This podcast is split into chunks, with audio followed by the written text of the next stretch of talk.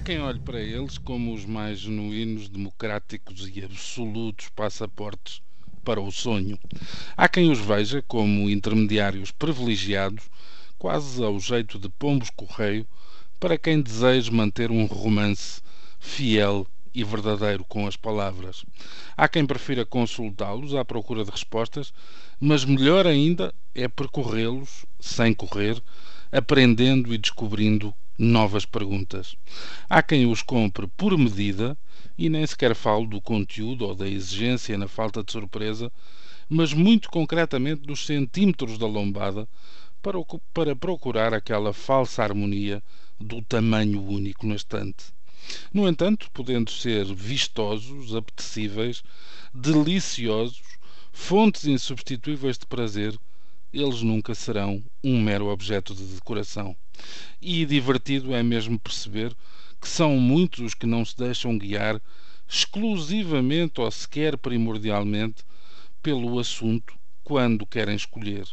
O autor, o título, a capa, o género, a crítica especializada, a divulgação boca a boca, o ser campeão de vendas, o não ser campeão de vendas, tudo podem ser argumentos para que a atenção pare num ponto que a lógica e os, árbitros, e os hábitos perdão, não permitiriam antecipar. Depois há as manias de cada um, os que não dobram a lombada para não quebrar a espinha dorsal, os que sublinham, assinalam e comentam as frases com que mais se identificam ou mais polémicas, os que falam do cheiro próprio e parecem acariciar as páginas, os que usam marcadores e os que dobram a ponta da página. O mundo dos leitores é um universo quase tão fascinante como aqueles que nos são trazidos pelos próprios livros, porque é deles que falamos hoje, Dia Mundial do Livro, em que haverá certamente uma ou mais iniciativas capazes de interessar a cada um desde os debates às ofertas, dos novos lançamentos, a horários especiais para aquisições, fugindo ao tempo de expediente habitual.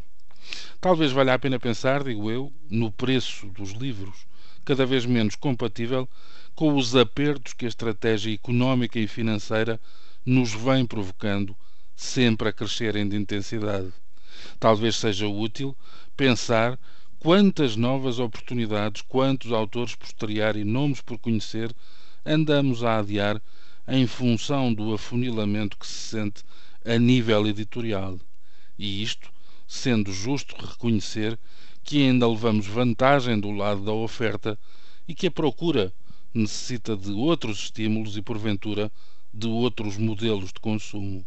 Há pouco tempo, por exemplo, fiquei a saber que um dos meus grandes amigos de sempre apanhado na angustiante rede do desemprego, fez uma opção radical.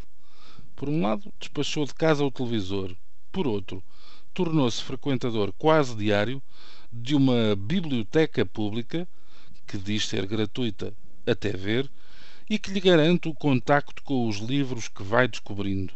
Às vezes acaba mesmo por escolhê-los só em consequência do lugar em que se senta num determinado dia. Conseguiu ele, com essa conversa, que eu próprio me tornasse menos avarento e menos comodista.